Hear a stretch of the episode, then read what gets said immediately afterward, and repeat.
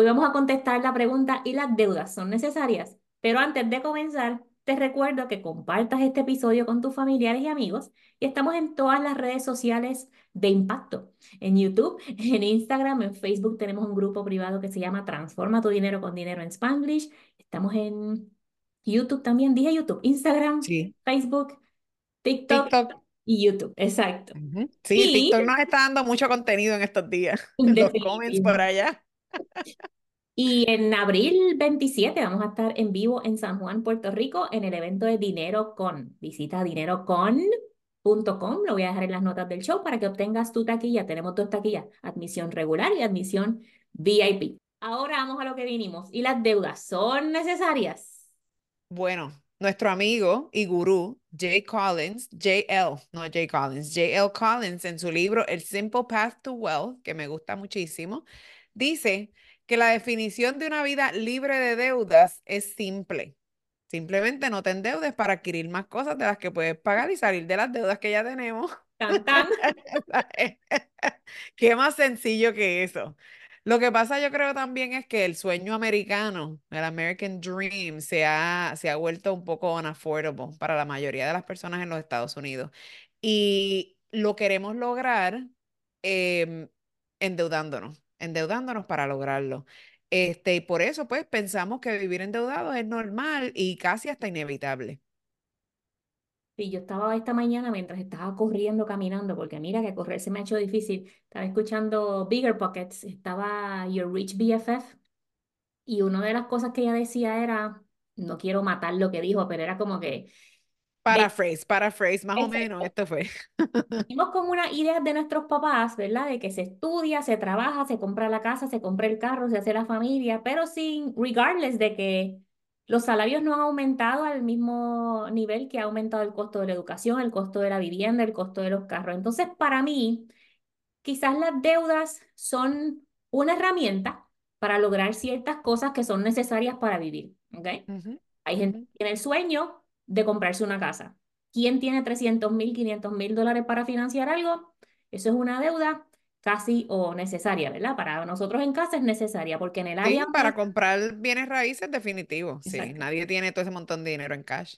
Y siempre está ese debate de rento o compro, pero para nosotros en nuestra ciudad, en nuestra área, la renta era más cara que la casa donde estamos viviendo ahora, ¿ok? Y no la siguen subiendo todos los años. Un carro, tú puedes debatir me compro un carro usado o me compro un carro nuevo y lo financio. A mí me gustan los carros nuevos, Silka tiene su opinión con los carros, pero pues ahora la meta que tenemos es pues guardamos la mitad y financiamos la otra mitad. O a lo mejor guardamos todo. Lo que he escuchado de varias personas es, no, me, no quiero comprar un carro nuevo y saldarlo rápido porque si me chocan, el seguro no me da el dinero. Yo no soy ajustadora de seguros, pero como quiera, una vez el carro salga del dealer, no te van a dar todo. Si te lo chocan, a lo mejor te saldan la cuenta y, y ya. Nada, y le pones un gap insurance entonces para lo que no te cubra, el gap lo cubre. Eh, también con los carros, este, tampoco no es que yo vaya a decir yo nunca me voy a comprar un carro nuevo ni nada de eso, tú sabes, nosotros tenemos nuestras opiniones. También lo que pasa con los carros es que la gente haciendo, generando 50 mil dólares al año, se quieren comprar una guagua de 70. ¿Entiendes? Y eso está, that's beyond your means. Tú sabes, si tú haces 50 mil pesos al año, no te debes comprar un vehículo que vale 70 mil, ¿entiendes? Porque cuando tú le juntas todos los intereses y todas las demás cosas, ¿en cuánto te va a salir ese carro, mano? Tú sabes, y tú no vas a dejar el sueldo entero en el carro. Tú sabes, tú tienes que pagar otro cierto de cosas. ¿Cuánto tiempo? Ahora los carros se están financiando, yo creo que hasta 7, 8 años, tú sabes, eso es una 7, 8 años, hermano, es, una es un tiempo bien largo para usted tener ese pagaré. Así que, o sea, son esas cosas a considerar. O sea, si usted hace 50, 60 mil, pues mire, si quiere comprar un carro nuevo, qué sé yo, busco uno más pequeño que valga 20 mil o, you know, algo así. O sea, es que no, volvemos a lo que decía nuestro amigo J.L. Collins, no te endeudes para adquirir más cosas de las que puedes pagar. Sí, y yo lo voy a invitar a todo el mundo a que haga un ejercicio muy similar al que yo hice con una VIP recientemente porque me envió un mensaje privado. María, la casa de nuestros sueños está disponible, pero con los intereses como están y con el precio de la casa como está, no sé qué hacer. Mi respuesta para atrás fue, haz un presupuesto con el estimado de ese pago nuevo a ver cómo eso afecta a tus finanzas personales. Si tú estás en una situación en la que tienes que tomar una decisión financiera, busca el impacto que eso va a tener en tus finanzas personales. Yo no te puedo decir si está right or wrong, ¿verdad? Porque una de las cosas que yo le escribí fue cuando tú estás pensando en la casa de tus sueños, nada de lo que yo te pueda decir te va a desviar de esa idea de que tú quieres esa casa. Tú vas a buscar cómo en las finanzas de tu casa haces de tripas corazones y lo tienes. Pero piensa, y Silka ha dicho esto unas cuantas veces aquí, tú puedes tener todo lo que tú quieres, pero no puedes tenerlo todo de cantazo. Y esta es una de esas situaciones de que creo que el pago mensual de la casera iban a ser 3 mil dólares. Pero ellos tienen una casa ahora que están quizás no cómodos, no es la casa de los sueños, pero no es una necesidad meterte en un pago de 3 mil y pico de dólares. Entonces, tienes que hacer ese ejercicio y ver cómo te va a impactar, qué tú estás dejando de hacer en tus metas financieras por ese sueño de que el otro día estábamos leyendo en otro grupo de Facebook que una persona pagaba mil y pico de dólares en un carro, una persona con un salario, como Circa decía, de 50 mil, 60 mil, creo que no llegaba a 70 mil, 80 mil dólares, un pago de carro de mil y pico, eso es un montón. Una casa, 3 mil dólares, eso es para mí también es un montón, ¿verdad? Entonces, todas esas cosas, incorpóralas en tu presupuesto antes de meter la pata y, y tirarte para adelante con esta deuda que aparenta ser necesaria. Quizás necesitas una casa, pero no necesitas la de 500 mil. Quizás o te quedas rentado más tiempo en lo que ahorras más para el pronto o esperando que bajen los intereses o algo así, porque los valores de la casa yo no sé si van a bajar. Los carros, o sea, no necesitas el carro último modelo con todos los power, puedes comprarte la serie más bajita que no tiene los asientos de cuero ni el sunroof, pero... El sunroof. Después que tenga aire y no te deje a pie, ese carro está bien. un PTSD como el mío, de que te gustan los carros nuevos por todas las veces que te quedaste a pie en Puerto Rico, pues entonces, ok, voy a comprar, yo, yo manejo una CRV, ya, tranquila, ¿verdad? A mí eso... Me encantaría tener un Mercedes, pero ya sabemos que son unos limones y otros carros más, entonces no. tienes que ponerle No, y eso es importante cuando hablamos de los carros bien caros, tú sabes, si tú te compras un carro caro, el mantenimiento va a ser caro, las gomas van a ser caras, todo va a ser en relativo a lo que es lo que estás comprando. O sea, las gomas a lo mejor de una SUV no van a ser lo mismo que lo que te sale las gomas del sedán, tú sabes, así que todo eso tenemos que considerarlo. ¿ok? Nosotras aquí, ajá. No, igual con la casita nueva, que si la decoración, los muebles nuevos, el espacio más grande, gastas más luz, más esto, lo otro. Claro, no, el HOA, tienes que ver el commute, tienes que ver, ¿sabes? Todas las cosas que esto más va, si la casa es mucho más grande, vas a pagar más de luz, vas a pagar más de agua, o sea, cómo todas esas cosas van a afectar tu presupuesto, qué cosas vas a tener que dejar de hacer para poder tener, tú sabes, esa, esa otra casa que tú quieres, la casa, el carro, whatever, puede ser una cartera, you know, whatever tú quieras, ¿qué va, ¿a qué vas a decirle que no? Para decirle que sí a eso, a eso que tú quieras. También los, los estudios. Esto, pues, es un tema controversial también. Esto ha subido exponencialmente el valor de estudiar o el costo de estudiar. Entonces, antes de meterte en un préstamo estudiantil, yo, en Puerto Rico esto le dan bien duro. Por todos lados tú ves billboard de educación. Entonces la gente con la idea de que si me educo más, tengo oportunidad de mejores trabajos, terminas con más préstamos estudiantiles. Nosotros con nuestros hijos queremos que estudien o que hagan algo con su vida, pero entonces una carrera que realmente les vaya a remunerar eventualmente, porque te metes, si pasa como cuando yo estudiaba, que la gente cogía préstamo estudiantil para comprarse el carro, para el jangueo, para esto, lo otro, ya no estamos en esa situación en la que se puede hacer esas cosas, ¿verdad? Porque pues, se siguen acumulando la deuda. Entonces, más de ver que las deudas son importantes, es ver cómo esas deudas se están ajustando a tu situación financiera. Y para los jóvenes esto significa nada, pero para nosotras que ya tenemos un poquito más de experiencia, significa mucho conocer los números y cómo nos afecta. no, y volviendo a los préstamos estudiantiles que estábamos hablando ahora mismo, eh, tienes que calcular el return of investment de esa carrera. Porque pues si no tienes de otra, no tienes otra forma de fund los estudios y eso es realmente lo que tú quieres hacer con tu vida y, y estás convencido de que lo vas a hacer, pues mira, no te vayas a la universidad privada más cara o sea, de, de, la ciudad o de whatever. Ah, puede ser que ese ha sido tu sueño de irle la vida entera, pero tienes que ver lo que estás cambiando. Estás cambiando tu libertad financiera por estar atado a préstamos estudiantiles, que eso te va a llevar bueno, por la calle de la amargura. Y yo conozco un caso eh, de una muchacha que fue a una universidad privada aquí en Florida. Las, las universidades privadas son carísimas, o sea, son de 30 mil a, a 35 mil dólares el semestre. Y esta muchacha que yo conozco first hand está estudiando en esta universidad privada para ser maestra. ¿Ok? So, imagínate que tú estás en una universidad cuatro años a 60, 70 mil dólares al año en préstamos estudiantiles y esto es tuition solamente.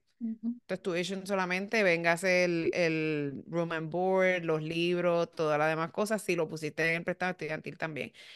O sea, con un degree de educación. O sea, ¿Cómo tú vas a pagar eso? ¿Cómo tú vas a pagar eso? Tú sabes, las matemáticas ahí están, están bien fuertes, bien, bien fuertes de calcularlo. Sí, también hay que buscar oportunidades en esto del estudio nos estamos extendiendo en esto de los estudios, pero a mí la maestría, mi patrono pagaba un poquito y yo saqué un- mi único préstamo estudiantil fueron 5 mil dólares para terminar de pagar la maestría. En el bachillerato éramos muy pobres y la beca, la beca Pell me cubrió completita. En la maestría, entre yo pagándola y mi patrono me pagaba parte de los créditos, tomé un préstamo de 5 mil dólares. Y me funcionó, ¿verdad? Porque esos créditos fueron los que me ayudaron a convertirme en CPA, que esas letras en mi resumen pues me ayudan a conseguir trabajo. Tengo otra muchacha que tuvo una consultoría que trabaja en el field de la medicina. Gana muy bien, pero me dice, María, mientras yo esté en esta compañía por 10 años, ellos saldan mis préstamos estudiantiles. Así que yo le hago el pago Eso. mínimo tranquilita y yo, pues perfecto. Cuando ella me dijo eso, yo dije, necesito mentoría contigo porque mi hijo parece que quiere estudiar psiquiatría. Entonces me vuelvo yo acá loca pensando cómo el ¿Cómo bachillerato se va a está todo cubierto. eso? Sí. Está cubierto el bachillerato porque le tenemos su 529, pero el resto, como uno paga residencia y todas esas cosas. Entonces, si la oportunidad está bajo esa carrera de buscarte después un patrono que te ayude o en el proceso te ayude, porque si tú vas a estudiar como yo, contabilidad, finanzas, tú puedes trabajar mientras estudias. Pero si vas a estudiar medicina o arquitectura o cualquiera de estas cosas, Leyes. Exacto, no sé, ¿verdad? Entonces ahí pues estás chavado y tienes que meterle al estudio bien duro. También, como dijo Silka, hay universidades que vale la pena ir por tener ese nombre en tu diploma y hay otras para estudiar contabilidad, este, maestro, gerencia, qué sé yo, tú puedes ir a cualquiera, puedes empezar por un community college y después te transfieres, no es como que, y esa es la oportunidad que, que todos tenemos que escuchar antes de meternos en la deuda. Exacto. Sí, nosotras aquí en Dinero en Spanglish te animamos a solo tener deudas que sean para comprar assets, no liabilities. Nosotras no te recomendamos at all que tú tengas deuda para comprarte unos zapatos, una cartera, un traje Como lo hemos hecho antes, no te lo recomendamos. No, re- No lo recomendamos. stars. Exacto, aprende de nosotras, que ya lo hicimos, ya tragamos esa píldora, te estamos diciendo, compra assets, no liabilities. Si debes incurrir en deudas para comprar cosas grandes, como ya hablamos, un carro, lo que sea, eh, cosas así, una propiedad o lo que sea, pues tienes que tener un plan para salir de esa deuda ASAP. Alguna vez también en YouTube me preguntaron hace mucho tiempo que hiciera un video sobre deudas buenas y deudas malas. Y a mí el concepto como que no me hace clic, ¿verdad? Porque pues Una deuda buena puede ser esas que te generan dinero o, por ejemplo, la casa, que tú nunca debes comprar una casa esperando que sube el equity, pero es algo necesario, ¿verdad? Eh, Pero para la educación es una deuda buena, bienes raíces, si estás haciendo house hacking o invirtiendo en bienes raíces, conociendo los números, no a lo loco como te dice el de TikTok que no, que no conoce tu situación ni tu área, ¿verdad? Entonces las deudas malas están esas del shopping esas de para financiar esos gastos innece- innecesarios o que bajan de valor porque simplemente nos volvimos locas con las compras compulsivas y las tasas de intereses súper altos. Yo siempre digo que pues quizás deudas malas son esas con intereses de 6% o más. Hoy día que los intereses están tan altos, pues ya yo ni sé, Todas, todas son malas, pero todas son malas. exacto, todas son malas. Sí, no, la única deuda buena que yo miraría sería la, una propiedad de inversión, porque todas las demás son deudas plain and simple que no te generan nada.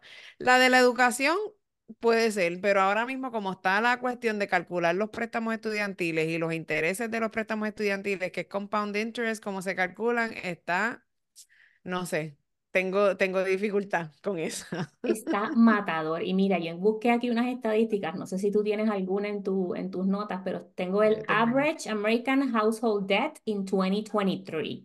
Entonces aquí dice que los hogares en total en Estados Unidos cargan 17 trillones en deudas al quarter 3, al tercer quarter del 2023. Y en promedio, en las casas, tienen una deuda de 103.358. Pero esto incluye hipotecas, préstamos de auto, tarjetas de crédito y cualquier otro préstamo.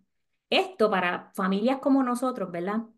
Que cuando empezamos en este journey, nosotros, mi familia, no la de Silca, empezamos en este journey, teníamos 60 mil dólares en carros en deuda, más la hipoteca, pues estábamos por encima del average, ¿verdad? Pero ponle una familia regular, dos carritos nuevos, con un pago mínimo, un pago de cómodo de mil dólares, ya pasaron estos 100 mil dólares, porque eso es un carro de 50 y pico mil cada uno. Estoy aquí buscando, voy para abajo para que me dé el detalle de, del split entre diferentes um, tipos de deuda. Entonces aquí dice que el average credit card debt en el segundo quarter 2023 por hogar eran 6 mil dólares. Las deudas de tiendas en el Q3 2022, mil dólares, se va aquí en diferentes um, tipos de, pero imagínate, en una tienda que son las peores, debes mil dólares en la tarjeta, más las otras regulares, seis mil dólares. Yeah. Average revolving credit card balance, 6.365 dólares. Los divide hasta por generación. Dice que los Gen Z, 3.000 dólares, los Millennial, 6.000, los Gen X 8800, Baby Boomers 6600 y el Silent Generation, los que tienen más de 77 años, de esos nunca se escucha, 3400 dólares en deudas de um, revolving debt, que son tarjetas de crédito. Sí, está fuerte eso y me, me hace pensar que, que la gente que está generando más ingresos ahora mismo son los que se sienten más comfortable. Eh, teniendo un poco más de deuda que, que los otros, porque si los Gen Z están comenzando sus carreras ahora, los boomers y los Silent Generation ya están en el retiro o a punto de retirarse, eh, los boomers, y los millennials y los Gen X son los que estamos ahí en el, Pasando la el medio del grind ahora mismo, pero nos sentimos más cómodos porque tenemos trabajo y estamos generando ingresos. Sí. Aquí también sale el promedio de la deuda de hipoteca 241 mil dólares, 815. El promedio del mortgage payment, 1.400, pero esto es a 2021. Si lo sacan ahora, sabrá Dios. El balance, iba a decir, ¿dónde será eso? Porque... El balance de HELOC al 2022, 41 mil dólares. HELOC, la gente está poniendo la casa de colateral para sacar dinero. Y los HELOC tú los sacas en tu residencia primaria. Los HELOC no se sacan en una propiedad de inversión secundaria. Así que eso es Sí, Ponle que debes 241 mil en la deuda, más le cargaste 41 mil más en un hilo para saber a Dios hacer qué. Renovar la casa o irse de viaje. Hay gente que sacan hilos para irse de viaje, which is wild, pero yo conozco gente que han hecho préstamos para hacer cumpleaños de niños, ¿ok? Que han hecho préstamos para el back to school, que renuevan un préstamo todos los años para el back to school. cumpleaños, un, parte de la ceremonia del back to school, ir a Island Finance a renovar el préstamo. Sí, sí. Mira, aquí está el, el promedio del auto loan debt, del préstamo de auto 23.400, que me parece bajito. Este es el segundo quarter del 2023 Mm. El pago promedio. Que ya habían pagado un par de años. Por eso estaba ahí. El pago promedio aquí los reportan de carro nuevo a 729 y el carro usado 528. Con todos estos números solo le estamos dando data, pero yo lo que quiero que hagan el ejercicio es que ¿cuánto dinero tú tendrías disponible para invertir, ahorrar, gastar o disfrutar si sales de esos, de esos pagos de deudas mensuales? Porque es ese ciclo. Ese ciclo eterno de que cobro, como tú decías, los millennials y los Gen X estamos cómodos porque estamos trabajando, seguimos generando dinero, pues mira, paso la tarjeta ahora y la pago el mes que viene o me compro el carrito nuevo y lo pago, hago el pago cómodo todos los meses. Pero si tú estás pagando mil dólares en deudas de consumo, ¿cuánto es ese dinero disfrutado en vacaciones o en unas inversiones o en tus ahorros que te dan para aumentar? Es muchísimo más que lo que estás manejando. Yo sé que necesitas un carro seguro, me van a caer chinches siempre que hablamos de carro. Yo sé que necesitas un carro seguro, pero un carro seguro no necesariamente tiene que tener un pago de mil dólares. Esto tiene otra pata, depende de tu crédito, más alto es el, más alto es el pago de todas estas deudas. Entonces, trabaja con tu crédito, trabaja con tu plan para salir de deudas, no te metas en deudas que se hacen difíciles después pagarlas y solo te dan dolor de cabeza, porque el estrés que uno experimenta cada vez que recibe un cheque para tener que gastarlo todo en deudas está de madre. Ujú, ujú. Sí, es una, it hits different cuando tu chequecito entra todos los meses y no tienes que pagarle a nadie. Ya. Es diferente el feeling. Sí, entonces estrategias para salir de deudas. ¿Qué te vamos a recomendar? La cosita favorita de Silka, el presupuesto para controlar esos gastos. Conoce tus ingresos, tus salidas de dinero, dale prioridad a las deudas. Puede ser que uses el método de la avalancha, con, le des prioridad para salir de las deudas de más altos intereses o el método de la bola de nieve, la deuda del balance menor. Comienza a bregar con eso. Si aún no tienes la guía gratis, que está en las notas del show, el link, ahí te doy, te guío directamente a un blog post que tiene las instrucciones de cómo hacerlo. ¿okay? Yo sé que hay gente que quiere aprender todo esto, pero no están ready para unirse al VIP. Bajen la bendita guía gratis que tiene todo esto de gratis. Tienes que trabajar más porque no te lo voy a digerir por ti ni tampoco te voy a ayudar a hacerlo, pero tienes la información ahí que necesitas. Si puedes aumentar tus ingresos, haciendo trabajos adicionales. Silka ha compartido aquí su experiencia, que ella para salir de los préstamos estudiantiles, trabajo adicional. There's no shame in the game. Es mejor estar libre de deudas y como dijo Rey también, se fue a trabajar un fast food para salir de esas deudas, olvídate. Sí, Ingresos, no, y esa historia de Rey estuvo bien buena cuando la gente que trabajaba para él o con él llegaban allí al fast food y él estaba allí y mire, y le decía, ¿pero qué tú haces aquí? Y él le decía, olvídese, olvídese que yo lo aquí. mío. ¿Qué quiere? ¿Papas o quiere onion ring? A No, y shameful es que te cojan robando o que te cojan haciendo cosas así. Nada, trabajo no es shameful all. Así que sí, hay que meter mano.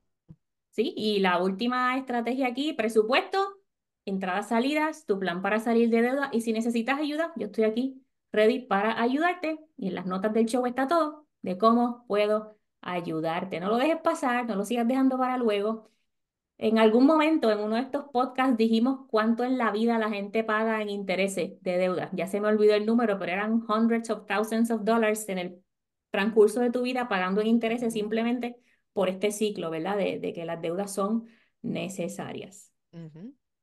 Exactamente. Hay otra nueva manera de vivir que te hemos compartido aquí en este podcast. Así que síguela. Gracias por escucharnos. No, no olvides compartir el episodio con tu gente, buscarnos en las redes sociales, TikTok, Instagram, Facebook, YouTube. Ya casi llegamos a mil followers en YouTube, ya casi llegamos a cinco mil followers en Instagram y ya llegamos a más de quince mil downloads de este podcast. Así que gracias a todos por estar aquí. Y los que están en Puerto Rico, nos vemos en San Juan el 27 de abril en Dinero con... Bye.